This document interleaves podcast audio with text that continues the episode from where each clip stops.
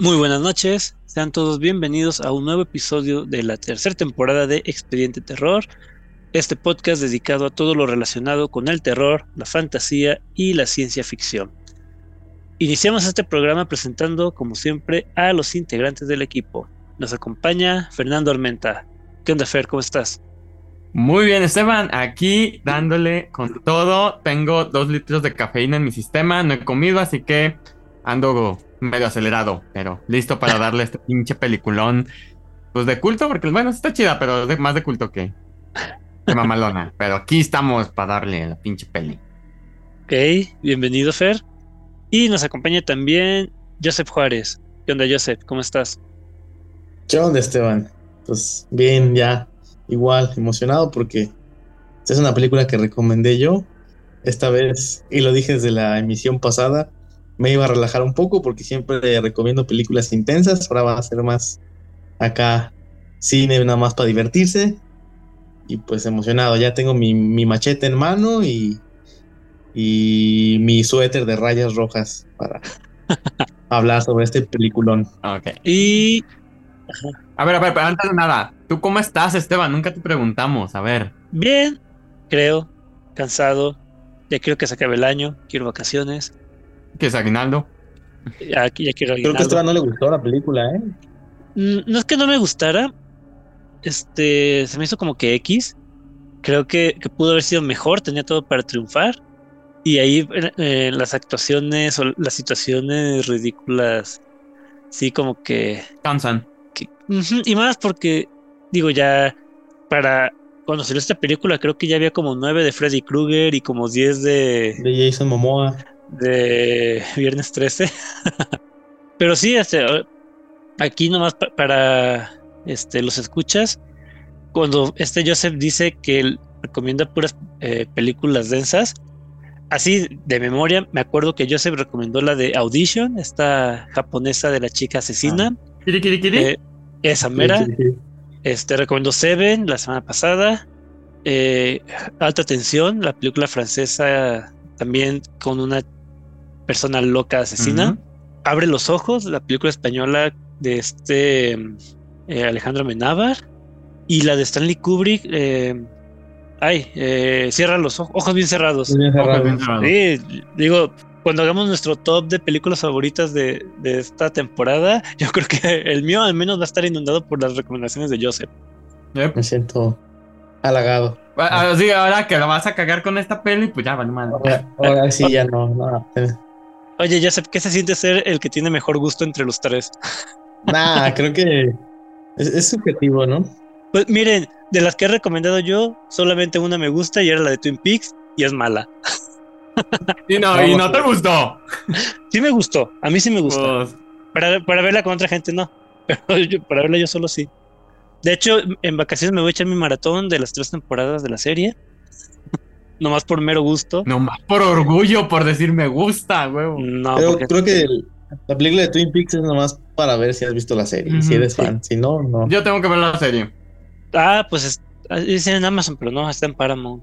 La película no. Ah, también tengo Paramount. Gemas del infinito, güey. Ya no me falta pinche gema de Netflix. ok, oiga, este, ya eh, antes de, de seguir desvariando. Ok. Eh, Fer, ¿podrías decirle a los oyentes cuáles son nuestras redes sociales y en dónde pueden escucharnos? Pues nos pueden escuchar en Anchor, Amazon Music, Spotify, Breaker, Google Podcast, Apple Podcast, iBox, Podimo y nos encuentran en Facebook como Expediente Terror Podcast y en Instagram como Expediente Terror. Ya denle palo, no sean ojéis. Gracias, Fer. y pues yo sé, digo, no te pregunto de qué vamos a hablar el día de hoy, más bien introdúcenos esta película, no, no, no. Pues vamos a hablar sobre el primer crossover, creo que ha sido el último, este, entre dos de los personajes más populares y exitosos de la industria slasher. Nada más y nada menos que Freddie Mercury versus Jason Momoa. Del año, del año 2003. Un pequeño antecedente, desde el 87 me parece, ya tenía New, New, New Line Cinema, la eh, por ahí la cosquillita de hacer un crossover entre estos dos personajes. Sin embargo, en esa época los derechos de, Jason estaban a cargo de Paramount Pictures. Entonces, eh, no, llegaron a un buen acuerdo, total, no, se pudo hacer. Después en los noventas, este, New, Line Cinema adquiere los, derechos de, de Jason y empiezan otra vez a poner la maquinaria en marcha para poder hacer el crossover. Sin embargo, por temas de cuestiones creativas eh, entre lo que eran los directores y, las partes involucradas, pues tampoco pudieron llevarlo a cabo. De hecho, se sacaron, se salió Jason X, Jason en el espacio, que es una de las cosas más absurdas. ¿En 2001? Sí. En, en 2001. Y este, creo que incluso salió, bueno, no recuerdo si salió otra película de Freddy Está como, como antecedente una que se llama Wes Craven's New Nightmare. Ajá, pero esa ya, es diferente, no es como que parte de la, ah, de la serie principal. Antes de Jason X salió, creo que Jason en el infierno, o, Jason va al infierno, que es precisamente al estilo Marvel. Digo, esta película creo que es del 90 y, 90 y tantos, 97, algo así, en donde al final de la película se ve que sale la mano de Freddie, de Freddie Mercury, de Freddy Krueger, ya ves, andar mamoneando. Eh, sale la mano de Freddie, de Freddy Krueger otra vez y toma, y toma la máscara de, de Jason y la mete hacia el infierno. Entonces mm. nos, nos dan a entender que se venía el crossover, sin embargo, pues eso fue en los noventas y ya después de tanto alboroto fue hasta 2002 en que pudieron echar, este, pues ahora sí, poner en marcha todo lo que tenía que ver con el desarrollo de, la, de este crossover. Causó mucha expectativa, de hecho le fue bien en temas económicos. Pues tres veces, cuatro veces lo que del presupuesto, más o menos. De hecho, es la película de Jason que más ha recaudado y es la segunda película de Freddy Krueger que más ha recaudado. Ahora imagínate si lo hubieran sacado en los ochentas, que era su, su auge de ellos. Sí, o sea, se tardaron 20 años. De, eh, incluso existe eh, el rumor de que había la. de que querían hacer una secuela. Eh, porque uno de los finales planeaban que el final, bueno, ya hablaremos de él, no voy a hablar sobre lo que pasa en el final, pero planeaban que el final de esta película estuviera involucrado otro icónico personaje, este Ash.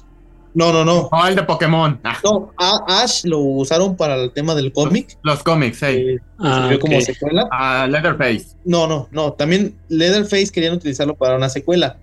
Pero estaba dentro del guion de esta película, porque para servir de, precedente para la segunda película, que Hellraiser saliera en la escena final de la película. Sin embargo, eh, para, bueno, New, Line Cinema no quedó como muy de acuerdo con el tema de, los, de la adquisición de los derechos del personaje y al final no se terminó tomando la idea de, incluir a este personaje en, el final para ser el preámbulo de una secuela. Aplicaron la de ¿Creen que somos ricos? Sí, pero, pero New Line Cinema sí tenía planeado crear como una especie de slasher verso, este, en el que Freddy vs. Jason iba a ser como, como el Iron Man de, de este universo pero al fin de cuentas, pues no, no se concretó. Ah. Lo cual es una pena, creo que si hubiera pegado. Pero, pero ¿qué objetivo tendría? ¿Que se peleen entre ellos? ¿A ver quién mata más güeyes? Pues sí, ¿no? Digo, hace poquito, poquito, hace como cinco años salió también un, un versus de eh, Sadako contra Kayako. Que aquí le pusieron así como el aro contra la maldición. Y, de hecho no es como que algo nuevo. Me acuerdo, por ejemplo, de los monstruos clásicos de, Universal de los años 30, 40 y 50. Empezaron, empezaron cada uno con sus propias franquicias, Drácula, Frankenstein, la momia, el hombre invisible, el hombre lobo. Y así a lo largo de los años se fueron también como que entre mezclando, creando este, películas como Frankenstein conoce al hombre lobo o Drácula conoce a Frankenstein. Pues, pues Scooby-Doo tenía esas. donde juntaban varios monstruos monstruos. Lo que pasó hace poco en 2021 con King Kong contra Godzilla. ya había ocurrido en el pasado, creo que en los 60 ya habían hecho este crossover. Entonces, era, era, a mí se me decía buena idea, creo que era un paso hasta orgánico, porque pues obviamente el, cine slash y todos estos icónicos personajes ya habían sido explotados hasta más no poder. Y creo que era un siguiente paso que hasta, que hasta era como natural, ¿no? O sea, para poder explotar un poco más la historia o, o la imagen de estos personajes. Y a mí sí me hubiera gustado verlo, digo, pero pues, por una u otra razón no se dio. Money. Y también, digo, no, no sé si, fija- si se fijaron en el, el director, Ronnie Yu. Ujú. Realmente el tipo no ha hecho más que como dos o tres películas fuera de China. Ya me historia viene- de Chucky. Ajá, pero ¿qué más? Este, eh, la novia de Chucky. La, la, la novia, la, la dama del caballo blanco, ¿no? Creo. La de. Legacy of Rage. Es que son los únicos nombres que puedo pronunciar que aparecen en, en su lista. Legacy of Rage, yo la he visto. ¿Sí? Sí, por Brandon Lee. A mí soy muy fan del, de la dinastía Ah, Lee, ya. de Mm. las películas de Bruce Lee, entonces Ah, y es China. O sea, tiene nombre en inglés, Sí. pero es China. es China. Y ya los demás suena a CNC, Linky Pogren y cosas así. y espero no haber pronunciado algo mal y inventado la madre. De hecho, la última película de este sujeto fue en el 2013. Ya no sé Ya si esté tiempo. retirado o qué. Pues es que es del. El, el güey ya tiene 70 años. Y hay otros directores más viejos que siguen haciendo películas. De hecho, muy polémico el director con esta cinta de Freddy vs. Jason porque no, no utilizó al actor original de Jason. Mm, ya. Pero eso. Sí, se- sí se utilizó al, al- al actor original de Freddy. Sí. De hecho, fue su gran regreso como Freddy y para muchos fue una gran sorpresa porque decían que se veía muy fresco, a pesar de que pues, ya tenía sus años y había pasado algo de tiempo. Y en el caso de Freddy, creo que el actor original no era tan alto. Creo que estaba de la misma estatura de Freddy. Entonces querían a alguien que pues se viera imponente ante Freddy para pues desbalancear de algún modo esta diferencia de, de poderes. Y aquí es donde entró Ken Kirsinger. Pero bueno, es que ta- también, eh, si tomamos en cuenta todos los actores que, que fueron Jason, son un, son un buen, como siete. Sí. y Freddy Krueger, solo hay uno, Robert Englund. Es que es muy difícil. Creo que al fin de cuentas eh, Freddy Krueger es el, es el es el actor, ¿no? O sea, sus facciones, todo. Es que, es que son de esos personajes que no es el personaje, es el actor el que. Es como yo creo lo que va a pasar si en algún futuro este, alguien decide interpretar a Wolverine, por ejemplo. eh. Quitarse la, la sombra de, de Hugh. Bueno, Es también, este- también muy depende de en cuánto tiempo. Porque, por ejemplo, no puedes comparar a- al Drácula de, de Bela Lugosi en los años 30 Ah, sí, no, pues. ah. con el, el Drácula de este ay, Fra- Frank Langella en los años 70 Ujú. o el Drácula de este el de ay, eh, la película de Francis Ford Coppola eh, se fue el que el que hace de Sirius Black Ah, no me acuerdo su nombre no me acuerdo tampoco. Bueno, pero volvemos, ya son distintas generaciones, ya son distintas franquicias.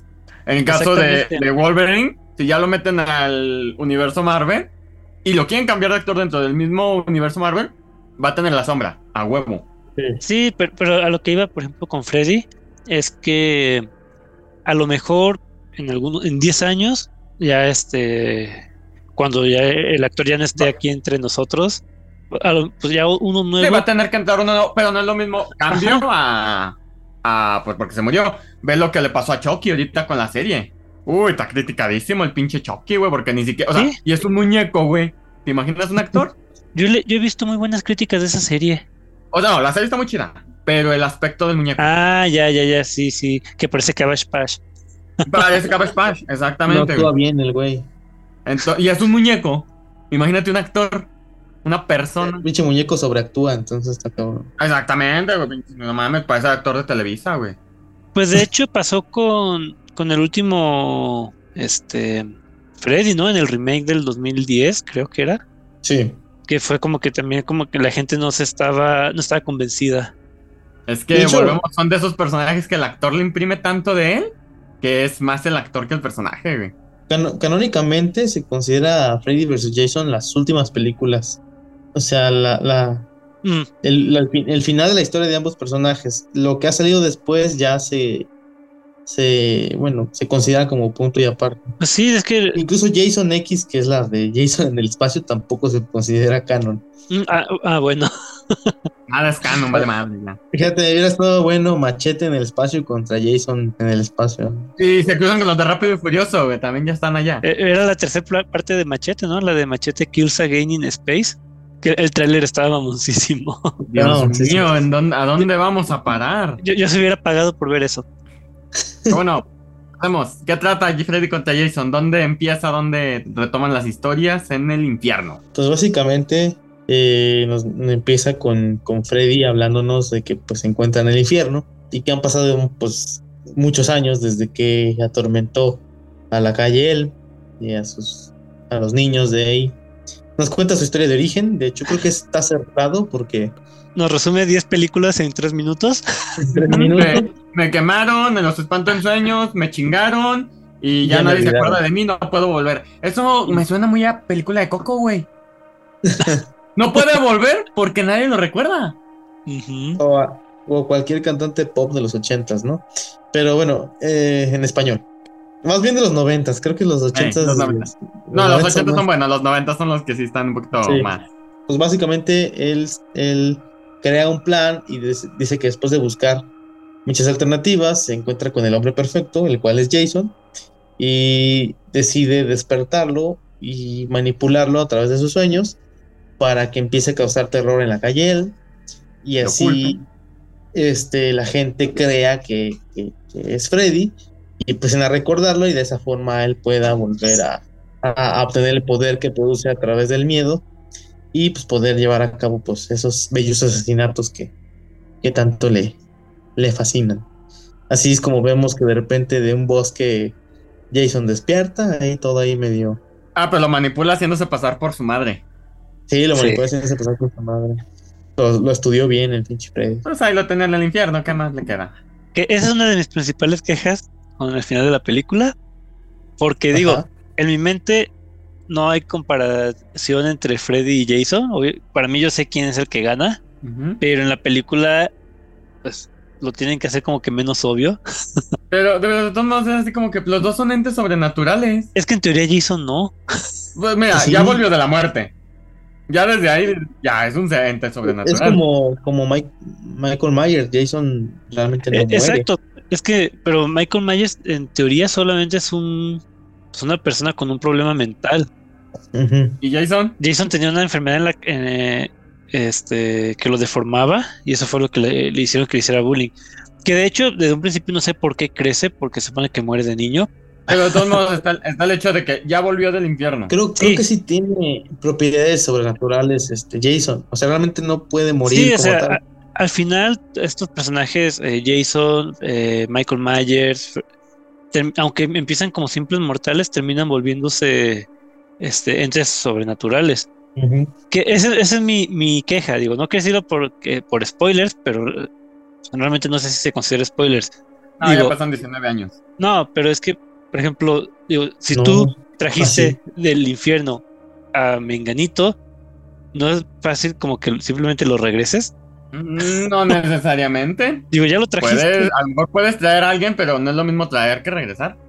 De todas formas, este Freddy es más poderoso que Jason. En los sueños y en el infierno. En la realidad ya no. Y creo que, creo que ahí atina bien la película. Bueno, pero no hablemos de Pero eso. bueno, vamos, vamos, vamos viendo. O sea, Sí, Pues la película em- empieza con una vieja encuerada. de entrada, ya, o sea, andam- empezamos bien. Este, pues, pues bueno, en, en resumen, eh, después de quién sabe cuántos años, Freddy regresa y trae consigo a Jason para que lo ayude a, a que la gente lo recuerde. Y a- manda a Jason a que ataque a los nuevos habitantes de la casa clásica de Elm Street. 14, Que 28. a- aquí, digo, yo no he visto las anteriores de, De Freddy. de hecho, no he visto o, casi ninguna secuela de esta de los slasher. Pero los protagonistas de estas son de alguna película anterior, ¿no? ¿Verdad? Creo que Lori, pero Es no que recuerdo bien. to- to- todo eso me recuerda. Ah, de, de hecho, esta la protagonista Lo- Lori se apellida Ca- Campbell y es este Lori eh, es un tributo a Lori de Halloween y el Ujú. Campbell es el apellido de la protagonista de Scream. Órale. Y de Scary Movie. el slasher, el slasher verse estaba confirmado. Ah, preguntaba porque los protagonistas de esta película tienen como que un trasfondo que me daba a entender que ya había ocurrido algo así cuatro años antes, como en, en Scream, en Scream, que cada película está este, conectada con sucesos anteriores. Aquí dije, a lo mejor en alguna otra película vamos a poder ver lo que sucedió cuatro años atrás, cuando encerraron a Will y, y a su amigo y a los demás en el manicomio. Pero la verdad, es Mark, ¿no? El, el otro chavo, Mark, creo. ajá. Mark. Pero Creo que sí, creo que Mark sí sale en películas anteriores, ¿Sí? creo. La verdad digo, yo, yo no, no, este, no he visto ninguna de las, al menos de las últimas cinco secuelas de estas películas, entonces no lo, no lo sé. Si alguien de, de los escuchas lo sabe, este, por favor díganos, que de hecho no creo porque ninguno tiene nada en su filmografía como para que aparecieran en, en otra de... de la saga. Pero bueno, sigamos. De hecho, hay, hay, hay, hay varios actorcillos que sí me gustan. Pero bueno, échale.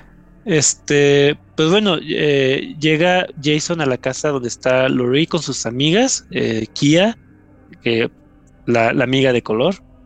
Racista, hijo de. No. No, es que, es que volvemos a. No me acuerdo cómo habíamos llamado las características que cumplen los personajes de una este, De hecho- película slasher. La amiga de color para hacer películas slasher llegó muy lejos. Muere muy al final. Sí, Fue la última en morir, ¿no? Antes de. pero por ejemplo, el, el patán, el clásico capitán del equipo de fútbol, es, Es el el primero en caer. el, el no me toques después de que cogemos. Ajá. Eh, dije, no mames, sí me quedé así como que, güey. Cuando es más bonito, el cariñito, el acurrucado. La chava que usa libremente Su sexualidad. sexualidad es la primera mujer en morir. Libremente, entre comillas, porque la matan cuando un tipo está abusando de ella mientras está Bueno, dormida. Ujú. Este, luego también lo- los, bueno, ya más adelante morirán los, los borrachos, los drogadictos. El, el pinche marihuano, como me cayó bien. Me hizo falta el personaje homosexual para que muriera también, pero no, creo que no había ninguno. Alguno No. de haber sido. Alguno de los de fondo, el extra 5. Estadísticamente, uno de cada cuatro. ¿Qué? ¿Cuánto era la probabilidad? por, por el orden de muertes, yo creo que era el policía. El policía, sí, el policía. que por cierto sale en la de Scare Movie. el Sí, actor. Sí. yo también, en cuanto lo vi, dije, no puedo verlo con papel serio este señor. No, y, y es el mismo que sale en ¿Dónde En están las rubias? hechiceras. Y en Hechiceras. Sí, en Hechiceras sale también, pero me gustó más ese papel en ¿Dónde están las rubias? Así que no lo puedo ver serio. Más porque también en Hechiceras es este mamoncito bromista. Ese actor tiene pinta de Power Ranger rojo, no sé por qué nunca lo utilizaron. no. No sé, pero. Se nos mueren los Power Rangers, bueno. ya van varios. ¿no? Y nomás así como este dato curioso, eh, la protagonista, esta, la que le hace de, de Lori, Mónica Quina, sale en una de mis adaptaciones favoritas de Blancanieves, que es. Blancanieves, un cuento de terror. Ella es Blancanieves. Ok. De hecho, por aquí debería tener la película en DVD, pero quién sabe dónde quedó. ¿Es la, la del 97? Sí, me encanta esa película. De hecho, me gustaría, digo, ya se nos va a acabar la temporada, ya tenemos elegidas las películas que faltan, pero sí me hubiera gustado hablar de esa película. Ok, de luego vemos dónde la metemos. Chings madre. Ah, hacemos un episodio especial de cuentos de hadas. Uy, vamos a hablar de Once y de, de Desencantada, a huevo. Este, pues sigamos con la historia antes de seguir divagando, porque se nos está yendo el rollo mucho. Sí. Ok. Y pues, es que eh, están nuestros pubertos ahí, bueno, adolescentes ya, en una noche desenfrenada de alcohol y sexo.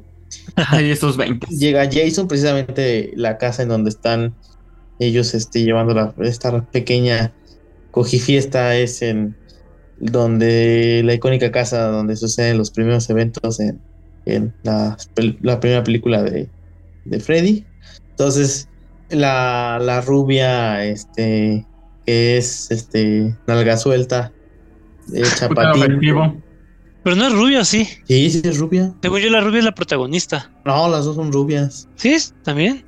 Dios, una Sí. paradoja en la, en la teoría de la última chica. Ok, sigue, perdón. esta chica pues eh, se echa al como parece ser capitán de fútbol Atrey, en un cuarto de la casa de la amiga obvio. terminan el, el delicioso y el, el cuate no quiere que la to que lo toquen Diva. y justo cuando ella se mete a bañar llega Jason y pues se tasaquea al cuate este no Lo toca. lo toca de La neta, eh, este, todo iba bien en la muerte hasta que dobló la cama. Eh, eso se ve bien mamón, bien, bien X, o sea, ¿qué tiene que ver el pinche vato? O sea, tener las patas en, sus patas en los hombros, casi el güey, o sea. Yo cuando lo vi dije, ah, no mames, ¿se iban a hacer todas las muertes? Es algo, algo. Pero bueno, ya este, pasa lo clásico. Este, llega el asesino en turno, mata a los eh, que no llegan libres al matrimonio. Aquí, este, como que se nos intuye que se nos dice que la protagonista va a sobrevivir porque no quiere nada con nadie que no sea su amado Will. Oh. Y todo, ¿dónde chingado está Will? Después lo descubrirán. Ah, sí, pero, o sea, Will, cuando ella y Will eran algo, tenían 14 años. Eso sí algo. No, o sea, no, estoy diciendo que no se pueda a esa edad, pero tiene cuatro años que no lo ve, que no sabe de él. Digo, amiga, ya supéralo. No opino nada ahí. este, pues ya lo clásico de que llega la policía, encuentran al muerto, eh, nadie les cree a los, a los protagonistas, eh, típico de adultos contra jóvenes idiotas. Que digo, ya más adelante se nos explica por qué los adultos no les creen y, está prohibido mencionar el nombre de Freddy. Quien lo escucha, lo ríe. Ajá, lo escucha así de pasada en la estación de policía. ahí, valió madre porque. Se duerme un ratito la mensa en la comisaría y es cuando ve a Freddy. Ajá. Y Freddy dice: Dile a todos que ya regresé, bitch. Aquí estoy. Y la muy tarada va y lo primero que hace es a ver, ¿qué nos enseñó Coco? Que la memoria solo puede pasarse por personas vivas que conocen al güey. No forzosamente que lo conocen, sino que simplemente con que se pase eh, este, de boca en boca la existencia de esta persona. Pero de, vivos, en Coco es vivos. que, que, fuera, que fueran conscientes de su existencia, ¿no? Ajá. Y acá explicó la misma. Voy a decirle, oye, se adelantaron los este güey chino, ¿eh? Pinche Disney se lo fusiló. Que eso me pareció interesante, eso de que el de eliminar eh, el miedo hacia este ente es lo que lo debilita y lo que lo mantiene, lo, que lo derrota. Pennywise. Pero en Pennywise no hacen esta técnica de, ah, simplemente pues exterminamos a los que sepan quién es y con eso se acabó el pedo. Y, les damos una droga que les impida soñar. E, exacto.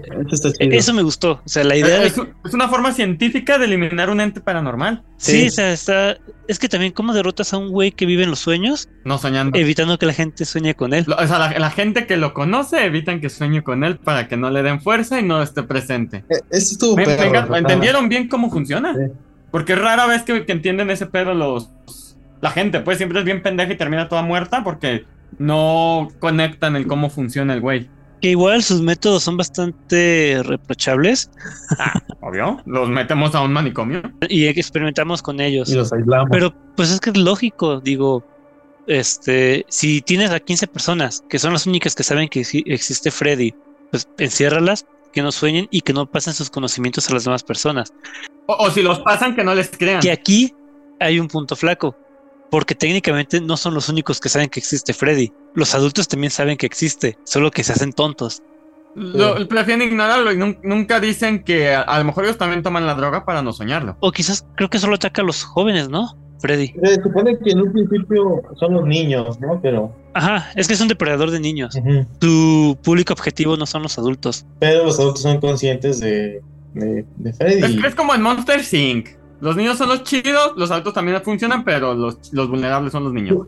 Supongo que, que, al final se entiende porque hacen la analogía, ¿no? De que eh, pues se puede convertir en una, en una plaga. O sea, se imagínate si de repente todo un estado o todo un país es consciente de Freddy, básicamente todos esos niños están en peligro, entonces. O sea, es que es ponerlos en cuarentena, alejados, y sí, sí, ya no se propaga la plaga. ¿Qué es lo que pasa con Willy eh, Entonces, ¿funcionaría como funciona un tulpa? No sé cómo funciona un tulpa. Y lo acabo de ver en un curso de fantasmas. Ah, es algo colectivo. Existe solo si el colectivo, si un colectivo lo cree y se vuelve real. Según la leyenda. Pues. Ah, ya, ya, ya. Pues sí, algo, algo similar, ¿no? Solo que aquí la diferencia es que no necesariamente, bueno, sí depende de la colectividad para propagarse, pero con que una sola persona le tenga miedo a Freddy, va agarrando. Es capaz de matar a esa sola persona. Funciona un poco diferente a cómo funcionaba el Babadook. Como lo contrario, porque el Babadook, según yo, se hacía más fuerte entre menos creyeran en él. Ah, Ok, pues sí. Ando muy criatura, síganle, perdón, divago mucho. Pues ya este, después de, de, de la comisaría, creo que tenemos la escena en la que están en el manicomio, le están dando su medicamento a Will y a, su amigo Mark, y Will ve en las noticias que hubo un, muerto en la casa de su amor de secundaria. De Lorrie. Se preocupa porque Marx recuerda que vio que el papá de Lorrie mató a su mamá y por eso lo metieron al manicomio. Y en cambio su amigo Mark dice, no, es este, es Freddy, porque como que él sí recuerda a Freddy. Total que ahí pasa algo muy gracioso para que puedan escapar. Gracioso y ridículo, digo, ¿en verdad es tan fácil? Sí, es ridículo, es... Sí, la verdad es que está muy, muy mamona, pues la... No es nomás para dar. Para sacarlos. Sí, para sacarlos, Para darle seguimiento a la historia, tienen que estar fuera. Entonces Will y Mark pues huyen, básicamente. Pues Lori sigue soñando con Freddy. Lorrie sigue soñando con Freddy. Y ahí va de eh, pendeja a besarle a sus compas. Esparcir el miedo. No, le dice, güey, tengo miedo. Ah, vamos a tener miedo todos juntos. No, fíjate que, que este es el primer punto flaco en la película. Bueno, aparte de lo del manicomio, que Ujú. sí dije, no mames. O sea, eh, ella está en, en el pasillo de la escuela diciéndole a, sus, a su amiga, la, la, la güera que ejerce su sexualidad libremente, y la morena, y les está diciendo que pues escuchó que la policía y que era un tal Freddy, este, era un tal Freddy, creo que no dice el, el, el- el apellido. No, no lo conoce todavía. Pero llega el pendejo de Mark, que sí conoce quién es Freddy Krueger, Y, y- y que entiende cómo funciona. y que tiene cómo funciona y le dice a todos, güey. Ya Sí, o sea, así como que, güey, no es más fácil tú que sabes cómo funciona hacer, o sea, convencerlos de que se olviden sí. de eso. Pero de hecho creo que ellos no saben eso, ¿no? O sea, hasta al final, no, no al final, como media película se les prende el foco y dice, ay, pues es que no, por eso nos estaban aislando. Yo, sí, pendejo, no era por otra cosa. Que también hay este Sí. otro punto flaco, güey. de- o sea, debieron de haberles dicho por qué los aislaban, güey. Que es otro problema de la película. Los protagonistas hacen las deducciones muy fácil. O Ah, sea, sí, sí, así Sí. como de no mames, y si esto y lo otro, y o sea, es así como de ok, pinche Deus máquina, pero bueno. malditos Sherlocks. Ni los de Scooby-Doo este, resuelven tan rápido, güey. Pero bueno, ahorita, ahorita vamos para allá. Total, que es cuando Lori vuelve a ver a Will, pero la pinche Lori se desmaya. Para esto, eh, el, el otro güey que estaba con ellos en la reunión está en su casa pisteando, todo traumado por la muerte de su amigo. Eh, como que se queda dormido, entonces aparece Freddy. Freddy intenta matarlo, pero no lo, no lo logra porque no tiene los poderes suficientes. Y cuando despierta el cuate este, es- descubre que su papá, su cabeza está así como cortada y, y aparece Jason y se lo escabecha, ¿no? Entonces, es otra cosa cagada de la película, porque se acaba de morir el pinche, este, el capitán de fútbol y se acaba de morir el amigo y los dos bajo condiciones de asesinatos brutales y a la madre. Las pinches protagonistas deciden ir a una fiesta. Ay, sí. Ah, ah, obvio, obvio.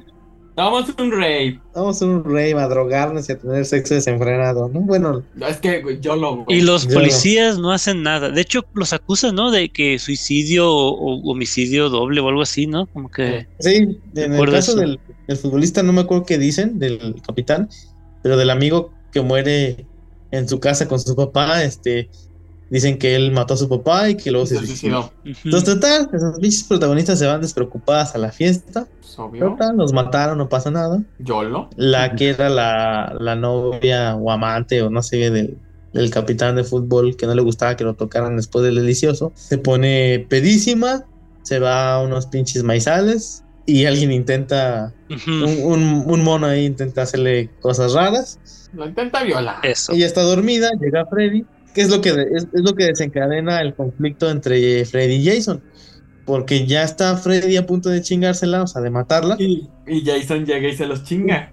y la, y la mata primero. Entonces el Freddy sí como de no. Porque, porque él decía, a ver, ¿qué él pensaba? Dice, ok, mando a Jason, ese chinguno, yo me chingo otros, pero el cabrón ya se está metiendo en mi jale y no lo puedo manipular como yo quisiera, pues, o sea, ya Sí. me estorba.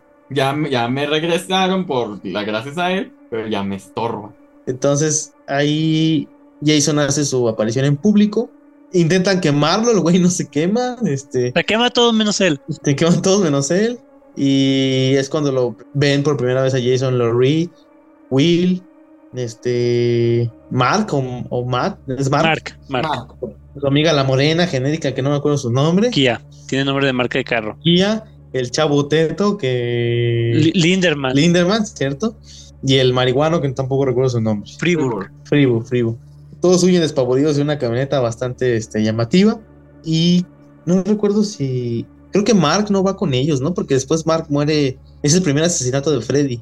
Ah, es que este, huyen de ahí y dejan a Mark en su casa y después se va este Will con Lorella a dejarla y es cuando le Ujú. cuenta que, su- que él vio a su papá matando a su mamá y que por eso lo, lo metieron en el manicomio. Para esto, Mark y Will ya se habían dado cuenta, ¿no? De quién era Freddy y cómo operaba. Sí, Mark ya les estaba contando. Ajá, Porque el hermano de Mark había sido víctima de, de Freddy. de este Freddy. Y pues ya resulta que el papá de Lori trabaja en el manicomio en donde encerraron a Will y nunca le dijo nada en cuatro años. Will escribía y le escribía cartas y obviamente nunca las recibía Lori. Y este, pues ocurre el enfrentamiento entre la protagonista y el malvado de su papá que mató a su mamá. Esos dramas de latinoamericano. Que es que es lo que les digo, aquí me faltó como que una película antes en donde ocurriera todo eso. Pero está bien porque te lo cuentan, te lo dan a entender y no es tan así como tan necesario. No sé, pero, pero es que en verdad creo que la historia de trasfondo me parece más interesante que la historia de la película. Ah, es que la historia de la Ajá. película es- estamos huyendo de estos dos güeyes. Uno nos mata despiertos, Sí. el otro nos mata dormidos. Creo, creo que la trama entre Laurie, Matt y su papá está como de más. Aunque, pues termina siendo fundamental para el final de la película. Es que, mira, en, así como que en, en resumen, el trasfondo de todo esto es que Freddy Krueger atacó cuatro años antes y el papá de Lori, que es eh, médico y al parecer psiquiatra o, o psicólogo, no, psiquiatra yo creo, llega a la conclusión junto con otras personas de que tienen que eh, derrotar a, a- a Freddy haciendo que la gente lo olvide. Básicamente el que encontró el método para deshacerse de Freddy es él. Sí. Y estos eh, eh, deciden encerrar a los chavitos que sabían quién, es- era, quién era Freddy, que yo creí que solo eran Mark y Will, pero después más adelante en la película resulta que no, que hay como 15 güeyes ahí drogados. Y porque también en el, ah, en el trasfondo, este, el papá de Lori mata a, a, a su esposa y eso es lo, lo que, lo que ve Will, lo que, como que lo que desencadena la historia. Entonces, a mí sí me, me hubiera gustado ver eh, alguna película en donde ocurrieran los ataques de Freddy en ese entonces y ya después regresar en la secuela de Freddy contra Jason. Digo que hubiera sido más de lo mismo, Sí, como que- todos los slasher, pero a mí me hubiera gustado ver Sí. eso. Nada más para tener más, más este contexto de la historia. Aquí hay que decir que creo que la película ya lleva como 40 minutos y no ha habido putazos entre ninguno de los Ah, dos. Nada más Sí. ya hay molestia, ya hay incomodidad. sí, pues el perrito se le está este, revelando a Freddy. Pero bueno, este, sigamos. El, eh, eh, eh, eh, que, que es donde se juntan con el oficial, ¿no? El oficial Stops. No, pero es que creo que es cuando Freddy mata a Mark, ¿no? Primero van con Mark porque es el que sabe todo de Freddy. Y lo mata a Freddy. Es la primera la primer muerte que puede concretar Freddy. Que las muertes de Freddy siempre me han gustado. Digo, como él ataca en, en los sueños, puede darse el lujo de ser, Mucha creatividad. ajá, de ser muy creativo. O sea, no es solo que el, el machetazo de adiós cabeza o te encajo Adiós, el, cuerpo. te encajo este el cuchillo y te atravieso todo el cuerpo. Que, hablando de eso, qué bueno que me acordé. Hay una escena que a- a- al inicio de la película, la primera muerte de Jason, está la chica desnuda corriendo en el campamento, este, pues, porque Jason está ahí persiguiéndola. Se esconde atrás de un árbol y en una toma se ve que es un árbol gigante. O sea, eh, yo creo que adentro del diámetro del árbol caben como cuatro o cinco muchachas, este, como la que está ahí ocultándose.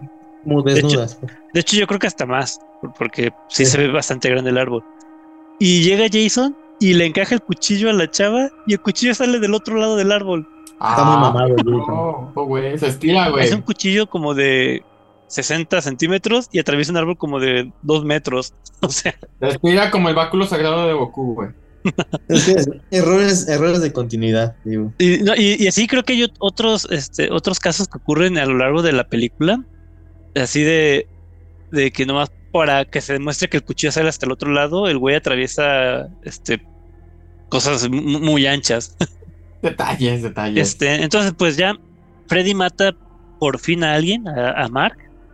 Que su muerte me, gusta, este, como desde que están dormidos sufren el efecto en su cuerpo eh, físico. Forma real. Y pues cómo se hace pasar por su hermano, así como con Jason se hizo pasar por, por la mamá.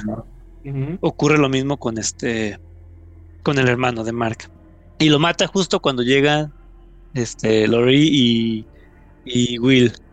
Que Fede de Ratas, antes de, de continuar, dije que Lori, el apellido de Lori Campbell era por, por la protagonista de, de Scream, pero no es cierto. Es por la actriz que protagoniza este ah. Scream, que es Neve Campbell. Es un nombre real. Ah, el nombre real de la actriz. Pero bueno, así es el que usaron en la de Scary Movie. Ese es el apellido que usaron en Scary Movie. Ok, ya, sigamos con la historia. Y ya es eh, cuando, ¿qué? Este...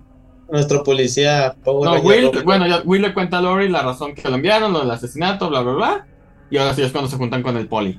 Mm. El, el, poli, el poli va con, a la comisaría y les dice, oigan, pues es que creo que el asesino es Jason y les muestra así como la historia. Un, un, un, imitador. Un imitador. Porque les cuenta la leyenda, porque el poli todavía no cree en lo sobrenatural. Y, lo, lo, porque pues el modo operandi es similar, lo mandan a chingada, le dicen, tú que vas a andar sabiendo de, de asesinos si no eres de aquí, cállate y vete, ¿no? Y ya es cuando convenientemente nuestro policía sabe exactamente a dónde ir y con quiénes ir, sin haber establecido una conversación de más de 10 este, palabras de diálogo. Ajá, o sea, entiendo cómo los encontró por la camioneta de Scooby-Doo. Sí.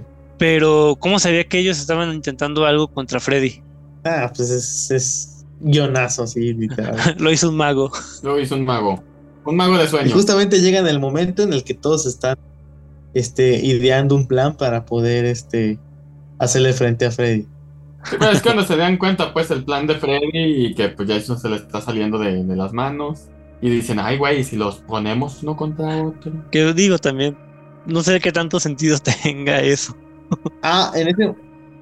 aunque me da risa que, que, que creo que la película se burla un poco esto de.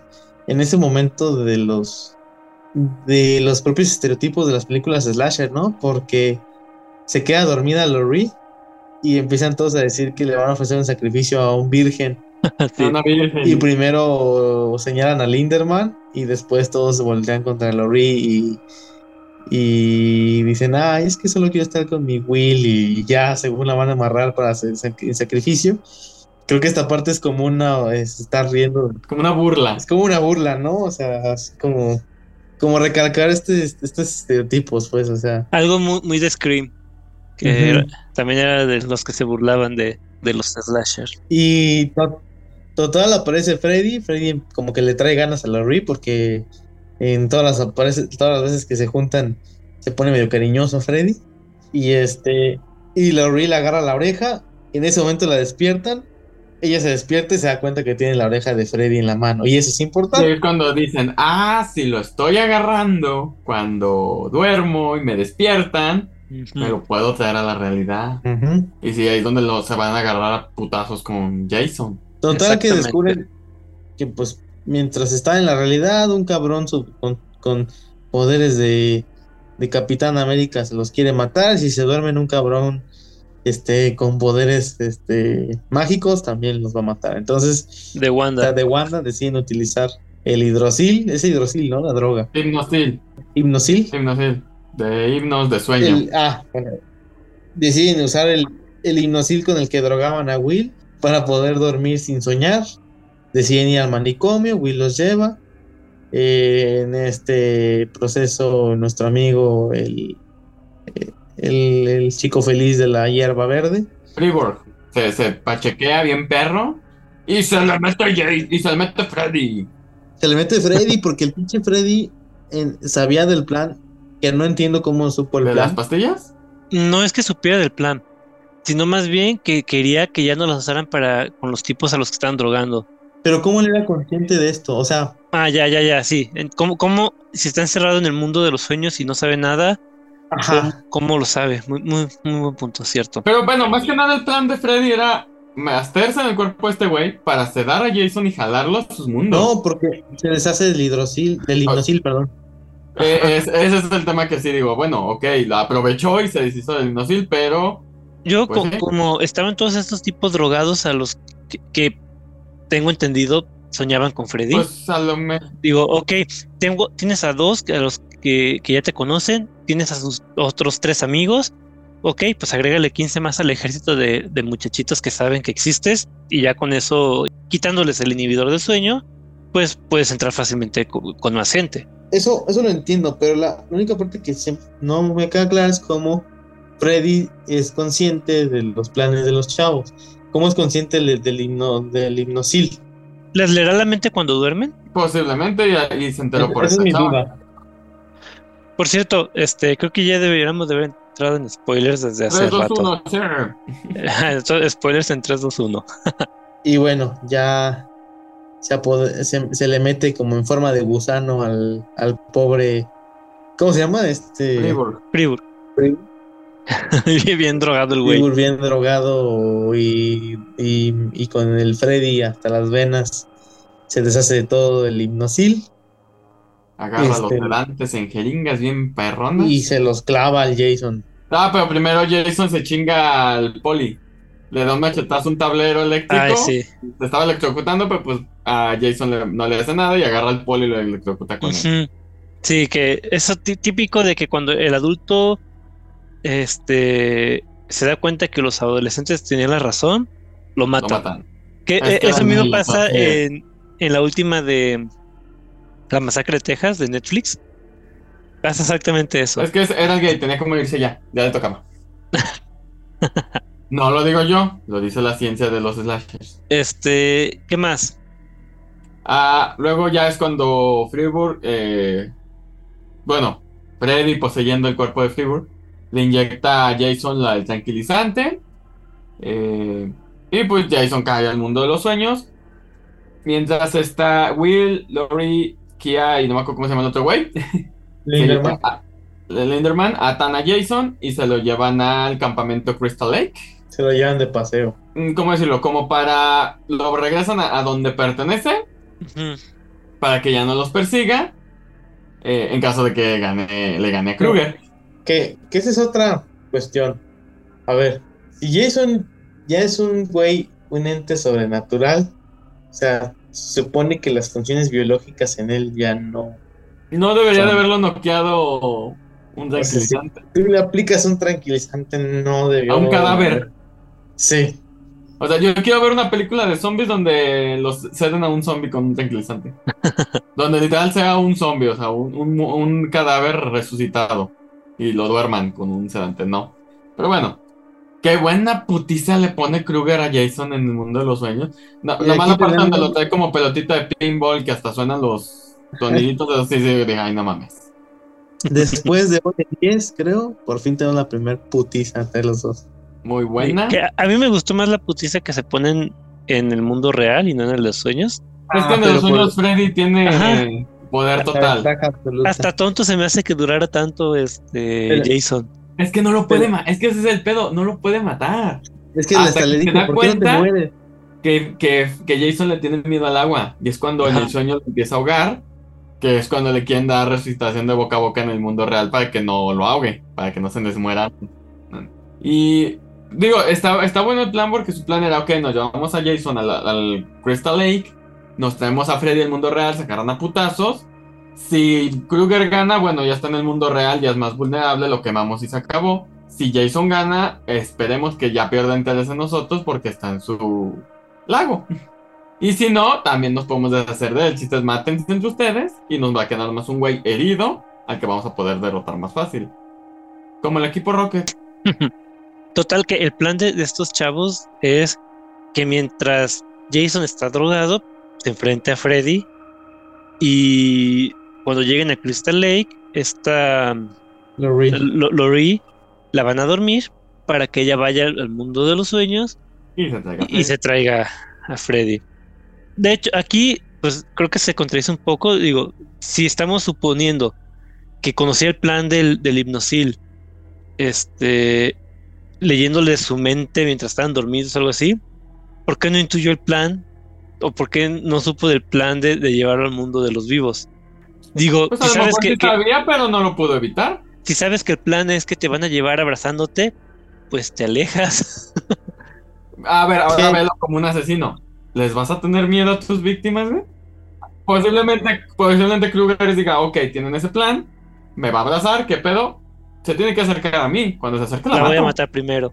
Exactamente. No la maté primero, me jaló un mundo real, ay, la cagué. Pero. Que es accidental porque le sale el tiro por la culata porque no pueden despertar a Lori. Se pasaron de. De de, dosis. de dosis. Entonces, es otra ventaja para Freddy. Entonces, pues, la drogaron, la voy a poder matar. Esta pendeja no me va.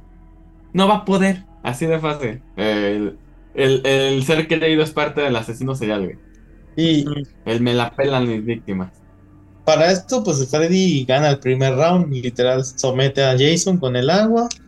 Se mete muy dentro de sus recuerdos y descubre que a lo que realmente le tiene miedo Jason. Lo lleva a su época de niño, cuando fue bulleado y aventado al, al- al lago de. No me acuerdo el nombre de la ciudad o el campamento. Y ya lo tiene sometido. Sin embargo, este. Ay, la escena del, del respiración boca a boca, se está olvidando. Los pinches dientes de Jason, güey. Jason ahí.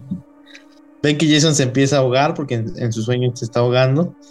Este, le intenta dar respiración boca a boca a la chica de color. ¿Cómo se llama? Esta. Kia. Kia. Y ya, total, está Loris intenta salvar a, Jason para que no se ahogue. Pero el- estamos en eso cuando el pinche Jason se despierta y arma un cagadero en la camioneta, chocan, salen volando. este. Y, y del lago sale, sal- sale Freddy y, y otra vez empieza de cariñoso con Lori, la lleva a su casa. Pero, Freddy ya le, le revela a Lorey que él fue quien mató a la mamá y no el papá. Sí, Que no fue el. Le revela que él mató a su mamá. Este, Jason hace un cagadero, llegan hasta una cabaña en el lago. Se, por accidente se prende la pinche cabaña. Él avienta al pobre de Linderman y se, se clava en una, este, como ménsula que está en la pared. Esta Kia se lo lleva lejos. El pobre de Linderman le dice que se vaya, que busque ayuda y se muere. Ya, resume, se mueren a la Y verga luego todo. Freddy a Lori. Y ya cuando está a punto de matar Freddy a Lori, este, por accidente, Will cuando lo va arrastrando para evitar que mate en el mundo real, le pasa la mano de Lori por el fuego y se le quema la mano y esto hace que Lori Despierta y se traiga a Lo Freddy. más Ah, inteligente no. que han hecho. Y fue por accidente. Y fue por accidente. Las mejores cosas pasan por accidente. De que despertan a Lori, las chicas superpoderosas.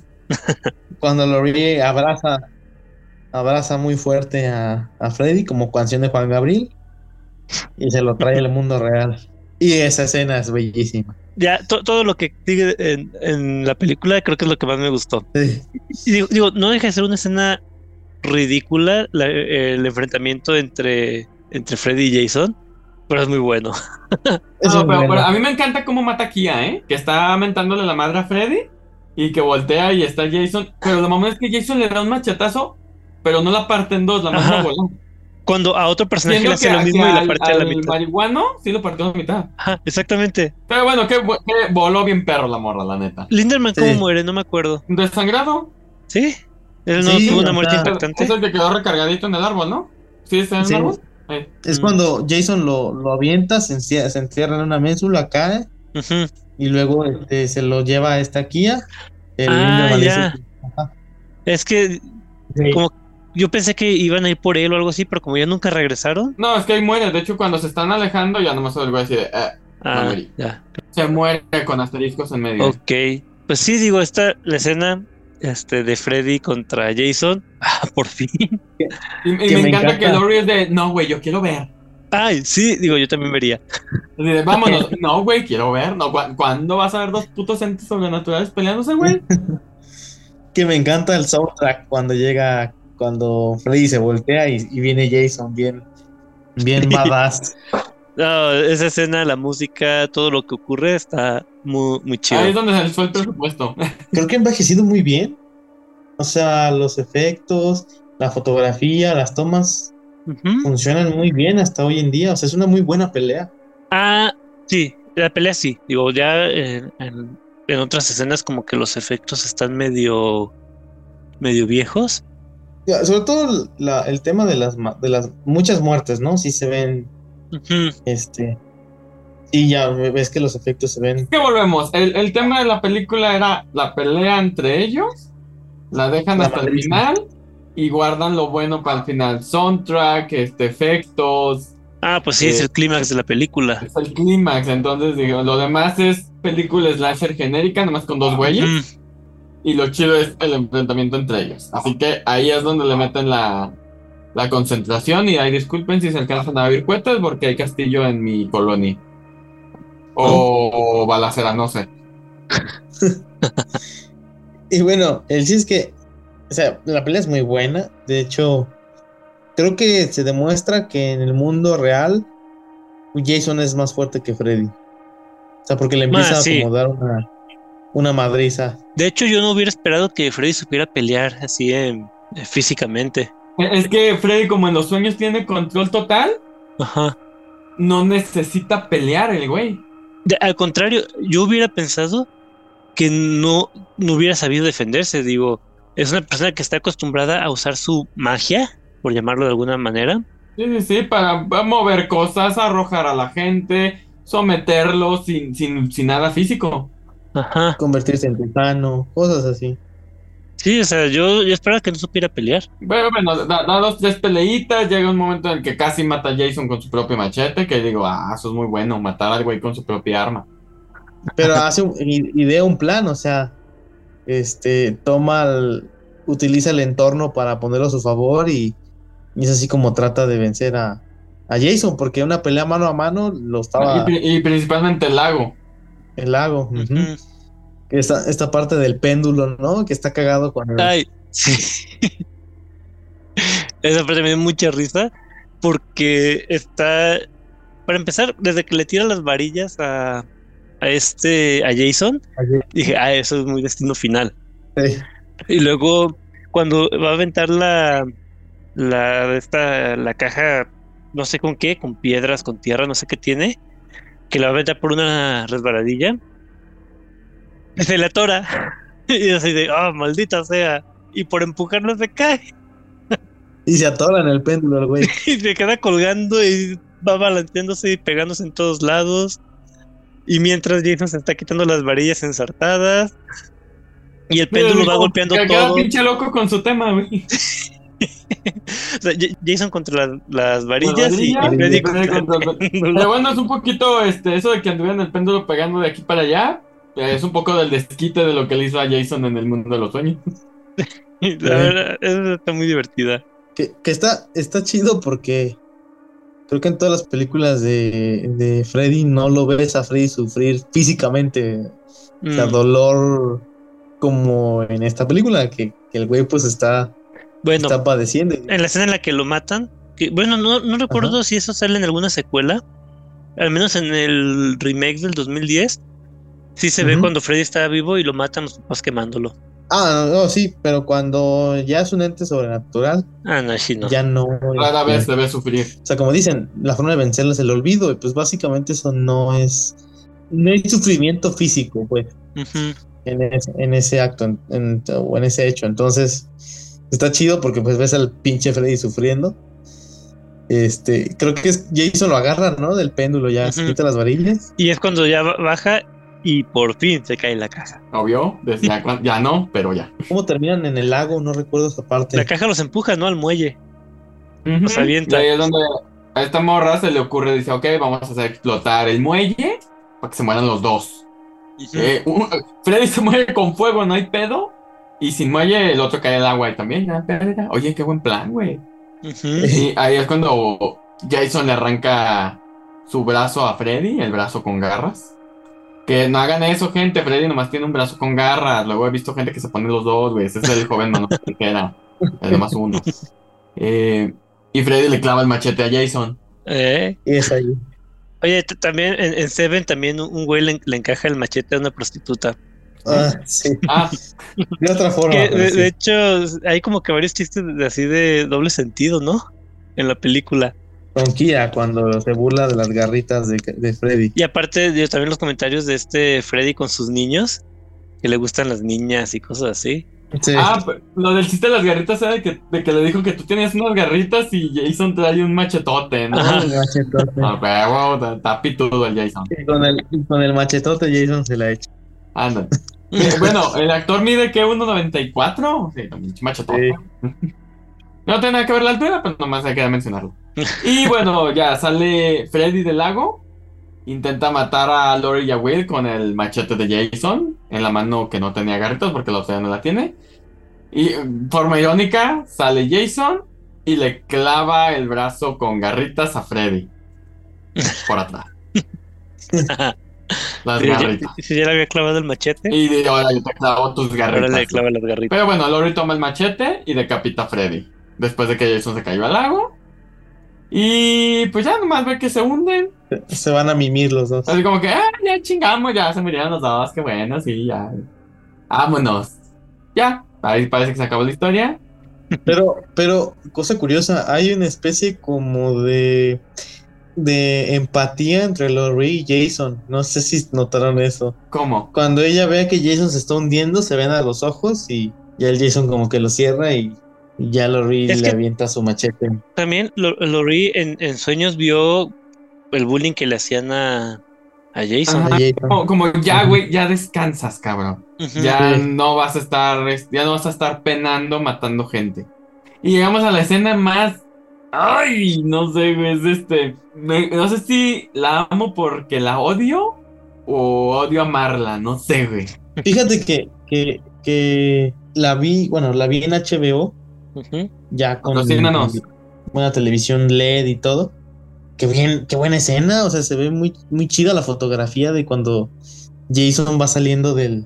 A la mañana siguiente, Jason sale del lago y ll- llevando su machete y en la otra mano la cabeza de Freddy. Hasta ahí, todo bien. Donde ya no me es cuando la cabeza voltea a la cámara y guiña. Es como que, güey, Merecíamos una secuela de eso. no sé si Sí. odio amar esa escena o amo odiarla, pero es un sentimientos encontrados bien cabrón esa escena. Me gustó la receta que se oye, de cuando cortan la escena los créditos, la resilla de, de Freddy que De se oye, me encanta. Pero así que el, el que guiña fue así como que, seas mamá. Ah, estuvo chido. Y dato curioso, ese lago en donde, donde se lleva la batalla final y sale Jason con la cabeza de Freddy, es el mismo lago que sale en la segunda película de X-Men, donde está... ¿Donde muere Jean Grey? Donde, donde muere Jean Grey. Donde muere Link. Bueno, donde quedan un capullo psíquico. Spoiler. Cosa cagada, se grabaron al mismo tiempo las dos películas en ese lago y el elenco de las dos películas se quedó en el mismo hotel. Ah, pues es que salía vara, güey. la- el- Se, se repartieron gastos de la renta del hotel, del hotel y del lago, güey. Entonces, cuando, cuando guiña este Freddy es porque está viendo a Jean envolviéndose en un capullo psíquico. Sí. Jean fue la que lo revivió. Lo salvó. Y, y dos, el actor, eh, a pesar de que era muy alto, el que interpretaba a Jason era muy delgado. Entonces, para poder tener la corpulencia que se muestra que tiene Jason, tenían que ponerle como, como telas y cosas así para engrosar su cuerpo. Y como tenía que salir del agua caminando al estilo de Jason y cargando la cabeza de Freddy, eh, era muy pesado, entonces no podía hacerlo solo. Tuvieron que amarrarlo para que pudiera este, salir sin ningún problema. Y de hecho, pues este tuvieron que repetir la escena varias veces porque varias, este, incluso hasta se atragantaba de agua el pobre actor. Yo digo que merecemos una secuela de esa película. Pero ya pasaron 20 años. Nada, digo, ya no se va a hacer, obviamente. Ya, no, no, ni se va a hacer. Y ya no estaría tan chido. Seguiría pagando por verla. Se, se supone que en esa secuencia del lago es cuando iba a aparecer Hellraiser para, Ajá. como para dejar la película en, Sí, el Hank Cliff. en, ajá, pero ya no pasó, Ni pasará. ni pasará. Creo que después hicieron unos remakes de, de Viernes 13 en 2010, me parece, ¿no? Creo que Esteban lo mencionó. El, de- Ah, ajá, eh, Freddy. el 2010 es el remake de Freddy y es la última película que ha habido de él. Ah, eh, hubo un remake de Viernes 13, pero fue en 2009, ya me acuerdo. Sí, o sea, ya, de hecho, creo que después de eso, de sus remakes, que es raro, digo, ya llevamos 13 años sin películas de ellos. Mira, los están dejando descansar un rato y está bien. Sí, está bien. Justo. Ya pueden hacer cambio de actor. Bueno, en el caso de, Freddy, ya pueden hacer cambio de actor. Retoman la escena en una época moderna, la película en una época moderna. Y a lo mejor ahora sí ya podrían hacer un slash verso. Que ahorita pues está dando mucho entre Marvel y DC, se está dando mucho que hagan los versos. Ah, ya no, fíjate que con lo de Marvel y y DC ya no estaría tan chido que lo hicieran, pero ahorita que está el auge otra vez de, de las precuelas, no, secuelas y recuelas de slashers. Digo, tan solo este año, 2022, Michael Myers. salió el remake de, o la versión nueva de La Masacre de Texas. Acaba de salir la última de Halloween con la protagonista original, con esta. mm, Ay, se me fue el nombre de la clase de Laurie Strode en, en Halloween. Está Jamie Curtis. Jamie Curtis, ella, exacto. Y también acaba de salir Scream 5 y va a salir Scream 6 el próximo año. Y tenemos el, la serie de Chucky, que es Y canon, Chucky. continuación. Sí, digo, ahorita está como que el momento perfecto para que revivan a, a Freddy y a Entonces Jason. podría- se- sería muy bueno porque hicieran ahorita un, un reboot o un remake de estas películas para volvérselas a traer a la época moderna y ya poderlas meter a estas. Aunque por la tendencia que tienen ahorita de, de hacer secuelas, yo creo que lo más que harían sería una secuela de, de la serie Sí, original o algo así. Nada más, nada más sacarlo, traérselo a la época moderna. Ya sea en reboot, en remake, en secuela, lo que sea, pero nomás traérselo No, por en- eso. a la época moderna y ya lo meten al. Por eso, mi, mi punto es de que con, lo- con la tendencia que tienen ahorita, sería una secuela directa de las originales. Ajá. Nada más 20 años después para traerlos a 2020. Y ya. Y de hecho, busca- yo creo que buscarían a los actores de las últimas eh, secuelas para traerlos Ajá. y matarlos en los primeros 10 minutos. Sí, para nada, o sea, ya cierran ese ciclo, nomás dejan al, al, al ente acá, en la época moderna, Ujú. en un mundo donde ya nadie los recuerda y donde van empezando de nuevo. Que, que, que de hecho, sí hubo secuela de Freddy vs. Jason, no en película, sino en cómic. Ah, el de Ash, Donde meten a Que Shane. lo mezclan con Ash de. Evil Dead, No, de- no con el campeón, no, sino con. el campeón. ¿Ya es campeón del mundo? Y cosa curiosa, en las primeras este, líneas del cómic matan a Will y a Lori, porque Jason los busca y los, se los chinga. Es que es la ley de la vida. Si vas a sobrevivir en una película de terror, vas a morir en los primeros minutos de la secuela. Mira, no he terminado la serie de Chucky, pero también ahí ya mataron a Andy. Bueno, ya matan a Andy, ¿no? Ya, por fin. Creo que es, es que se acaba una temporada en que se cae el camión, pues la neta no me acuerdo si se murió o no, o no ha llegado a esa parte, no me acuerdo, no he visto la última temporada. Pero bueno, vuelve a salir Andy y, y ya le toca morirse al güey, ya, chinga su madre. Es que es, eh, es el ciclo natural de las cosas. Digo, está bien que quieran revivir este eh, al personaje antagonista. Está bien que quieran este, el toque de nostalgia con los personajes originales. Pero lo lógico es que mueran y que le den paso a las nuevas generaciones. Pero también está algo, algo así como que, ok, tantas películas de Chucky donde el bueno era Andy, el, que- el sobreviviente era Andy, para que ahora venga una serie y lo maten. Ya, ya le toca. Entonces, entonces, güey, todas las pinches películas en las que sobrevivió, ¿qué, güey? Mira, al final todos morimos. Sí, yo creo, yo creo que tiene, yo creo que tiene razón, Fer. Si ya tienes muchas películas. O sea, ya no lo traigan mejor, güey. Si lo van a traer a morir, no se lo traigan. Sí, o sea, ya que mejor acepte el, el- el villano que lo venció Andy. En este Simplemente caso. no te voy a buscar, cabrón. No te... Mira, se vamos la comparación, güey. Pero eso Ajá. son los Power Rangers, güey. Cuando Rita dice, no le puedo ganar a los Power Rangers, chingada su madre, ya me voy, güey. Y cuando le piden a paro, güey, no te metas, no les vas a ganar. Vete a otro lado, cabrón. Eso debieron de haber hecho con Chucky, güey. Güey, no le puedo ganar a Andy. Voy a hago mi cagadero en otro lado, güey. Estoy Sí, tres estados de diferencia donde, se, donde está Andy. No hay pedo. yo también, también concuerdo con esa idea. Sí. Pero bueno, vean el caso de Halloween. Sí, perdón, Joseph. Precisamente iba a decir Halloween. O sea, estaría chido que maten a Jamie Lee Curtis después de tanta pinche peli donde fue protagonista y sobreviviente. Güey, No, pero es yo, que yo no he visto las últimas películas de Halloween. He leído cosas, he visto algunas reseñas, este, pero creo que se explota tanto ya el personaje de que, que interpreta esta Jamie Lee Curtis que ya caen muchas contradicciones. Y volvemos, o sea, ya no lo metan, menciónenlo a lo mejor un cameo, ya no lo metan, porque ¿qué más le queda? Que la maten. Y entonces la matan. Y se siente un vacío. ¿Y qué sentido tienen las otras pelis, güey? Es una, es una patada en los huevos, güey. Es que, bueno, lo mismo pasa en la masacre de Texas. eh, es- a lo mejor es spoiler, pero la protagonista de la primera, que ya no es la misma actriz porque cre- cre- creo que creo que falleció. Pero bueno, es el personaje. El personaje regresa y te ponen que ha estado como 30 años obsesionada con el malvado. Y e- ese spoiler escuchas si no brincas el siguiente minuto.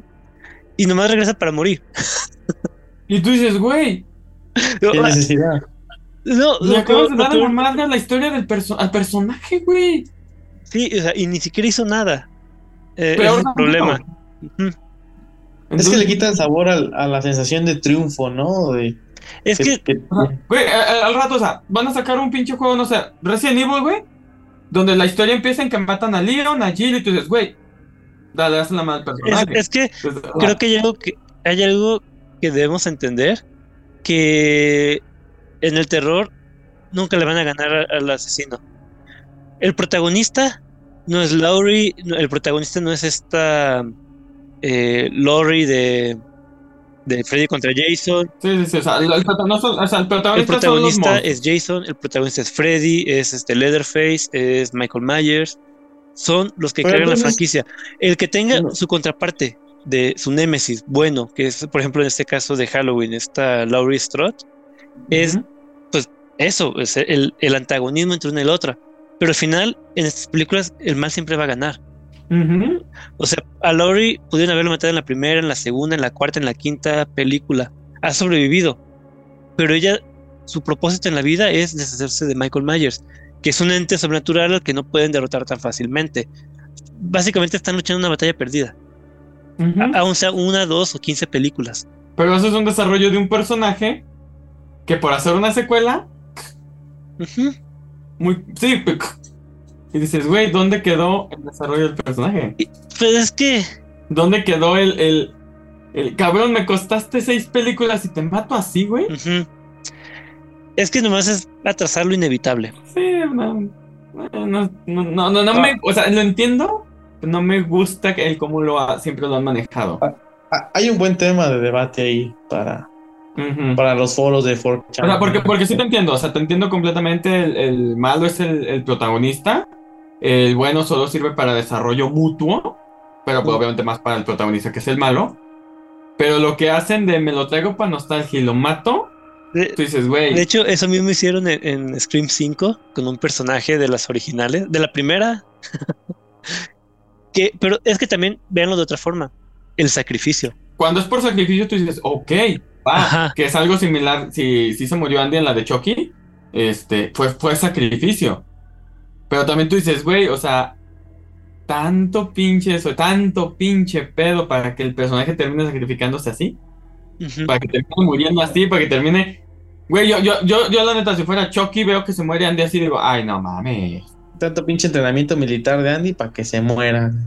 No digo que tiene que ser épico, pero pues, güey, luego, luego nomás lo hacen por nostalgia y matan al personaje bien pendejamente. Yo, yo sí también estoy en contra de matar al personaje principal en una secuela nada más por nostalgia y, Por meterlo por nostalgia y por ya no, Sí. ya no, ya no lo ocupamos, hay que matarlo, güey. Sí, creo que no. manera. Ya, ya entendí, este, sí, o sea, es como por ejemplo si Oliver de repente se despertara y no tuviera piernas y toda la serie hubiera sido un sueño. El juego de Super Mario Bros. Exactamente. 2 es todo un sueño. Pero, por ejemplo, también otra película en la que pasa lo mismo, en el remake gringo de La Maldición, la protagonista en la primera creo que es esta Sarah Michelle Gellar, y ella aparece en la secuela, en La Maldición 2, solo para morir al principio. Pasa similar con la de. eh, ay, Pacific Rim. La Ajá. 2. La chava, esta, la. Es que no sé si es. ¿La asiática?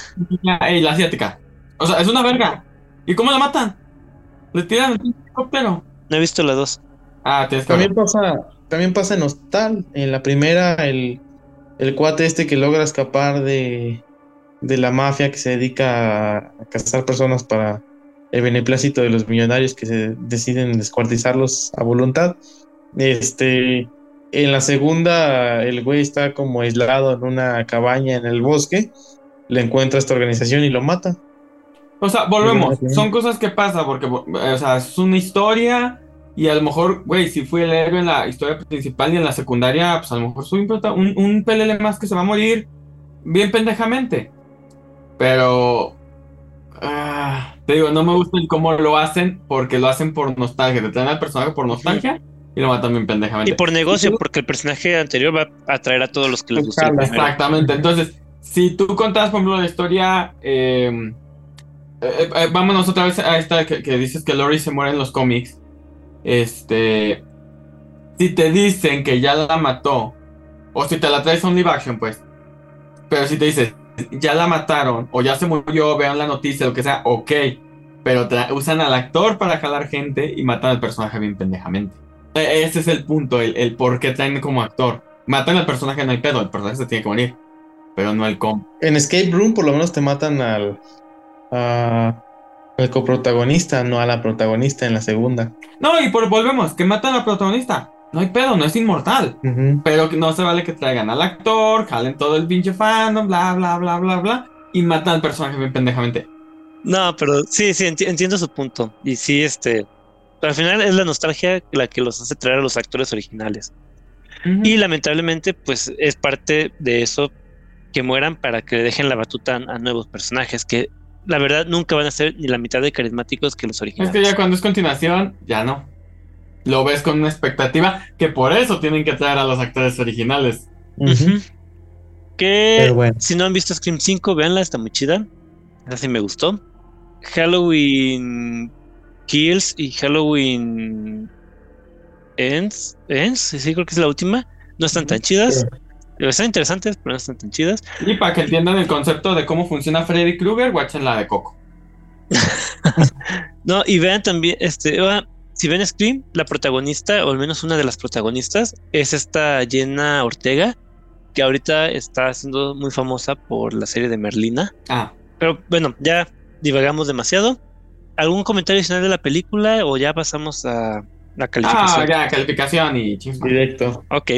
Entonces, Joseph, unas últimas palabras y calificación. Pues digo, esta, esta película es.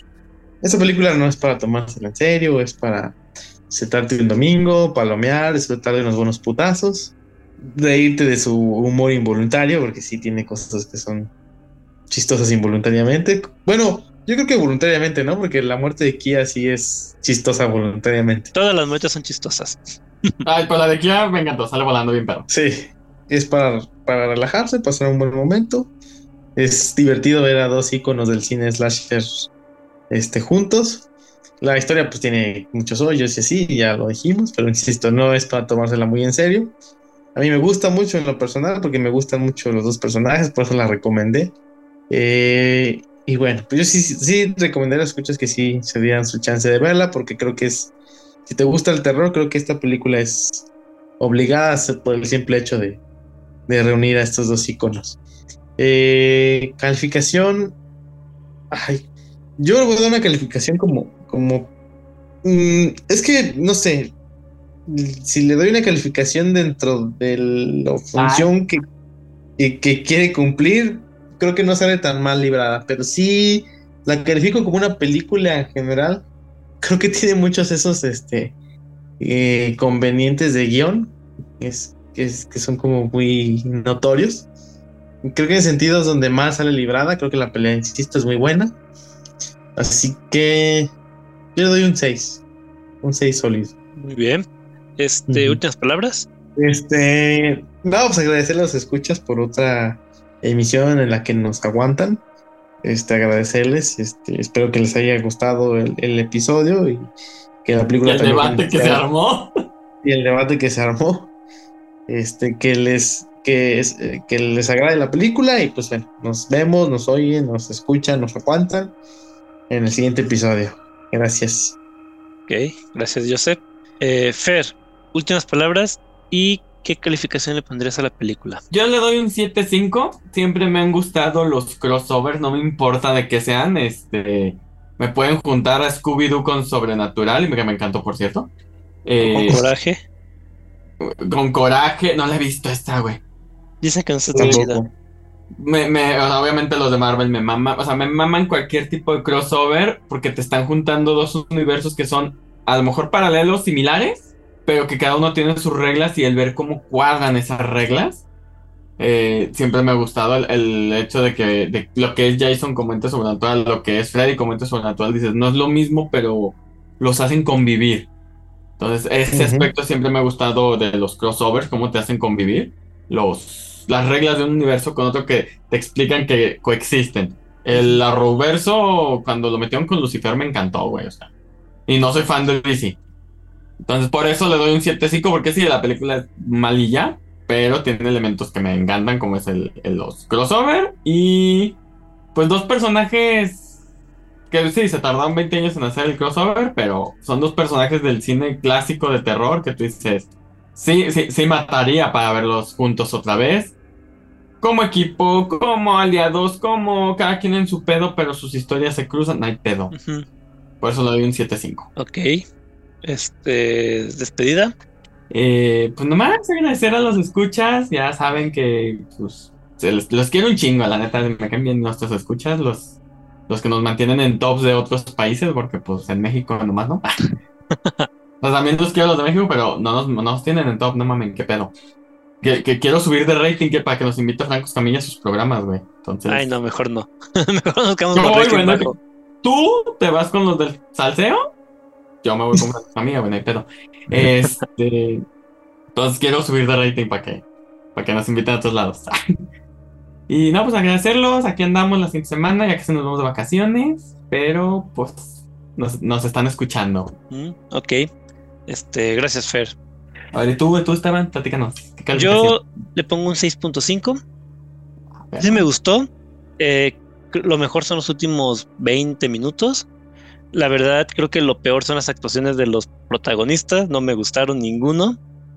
Eh, me gustan las muertes, creo que son muy creativas. Me pareció una película bastante divertida, dominguera. Y le pongo el 7, tomándola pues como una película de comedia. Ok. La, la verdad yo sí lo disfruté. Me- m- hay cosillas pues que me aburrían, en especial la parte de los de los chavitos esto y su fiesta y todo eso, pero al final estuvo interesante.